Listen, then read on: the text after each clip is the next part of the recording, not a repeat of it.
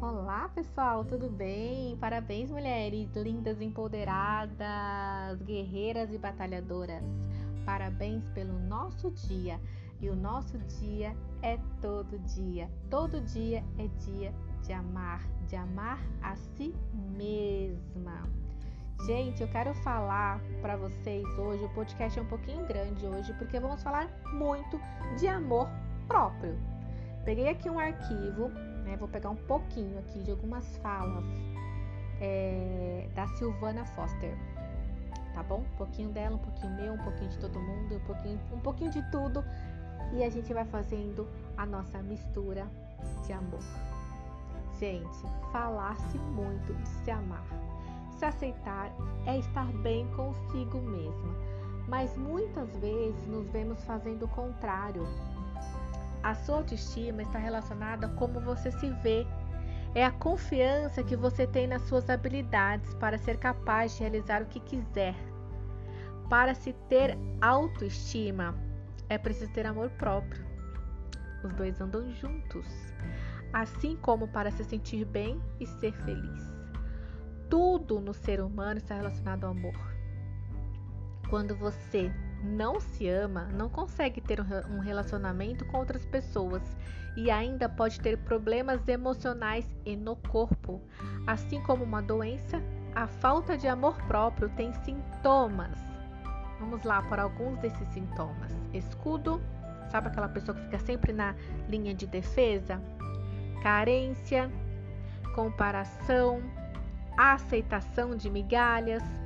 Vamos falar um pouquinho sobre cada um deles? O escudo, por exemplo. Ele acontece quando a pessoa está sempre na defensiva. Acredita que tudo e todos podem ser uma ameaça. Um colega novo no trabalho é uma ameaça para o seu cargo. Um amigo do companheiro é uma ameaça para o seu relacionamento. Como não acredita, acredita em si, fica sempre em estado de alerta pensando que, os outros, que as outras pessoas estão tentando atingi-la a todo momento. Sabe aquela mania de perseguição? Então, já uma pessoa carente é aquela que tem dificuldade de dizer não. Quem aqui que está me ouvindo tem dificuldade de dizer não e fala sim para tudo porque não ama a si mesma, acredita que os outros também não a amam e pensa que precisa se servir o tempo todo para ser amada. Já a comparação, ela é mais um sintoma de falta de amor próprio. Quando nos comparamos, não somos felizes, nos destruímos. Sempre vai existir alguém mais bonito, mais preparado, mais rico, mas isso não quer dizer que você é um fracasso o grande problema não está em alguém te dizer que você não é ninguém, que outra pessoa melhor tem um emprego melhor. O problema está em você acreditar nisso e começar a usar o que os outros dizem como uma escada de comparação. Parece que só se pode ser feliz sendo bom em tudo, e quando você não é bom em tudo, o que é impossível se sente um fracasso. As redes sociais intensificam isso. As pessoas publicam lá uma vida que não é tão real assim. Aí vem a comparação e faz com que a vida pareça ainda mais difícil e distante. Mas um sinal de falta de amor próprio é a aceitação de migalhas. Você não aceita as migalhas emocionais do outro por não se achar digno de receber mais permanece em um relacionamento que te faz mal porque é cômodo. Sabe aquela zona de conforto? Aceitar essas migalhas é não entender que é preciso se amar para conseguir ter um relacionamento saudável com o outro. Mas afinal, o que é amor próprio?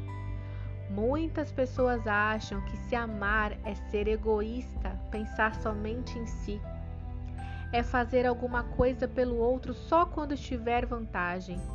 Quando na verdade quem se ama é feliz porque ajuda os outros sem interesse, já que entende que não precisa fazer pelo outro para ser amado. Amor próprio é cuidar dos seus sentimentos, entender por que sente raiva, tristeza, alegria, angústia e diante disso se acolher sem descontar nos outros. É se valorizar para que não precise da opinião dos outros para se sentir importante. Gostar de si mesmo como é e não como os outros acham que deveria ser. Auto perdão também é amor próprio. Pense que quando você não gosta de alguém, você se afasta, mas é impossível se afastar de si mesmo.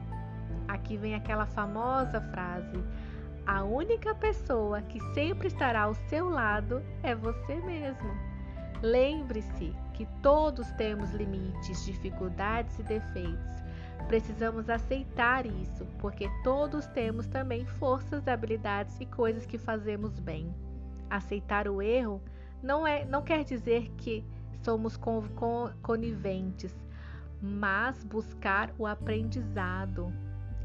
Se auto-perdoar é olhar para aquilo que pensamos fazer errado sem se julgar, com carinho, compreender, se abraçar e pensar o que pode ser feito para mudar, para ser diferente da próxima vez, sem culpa.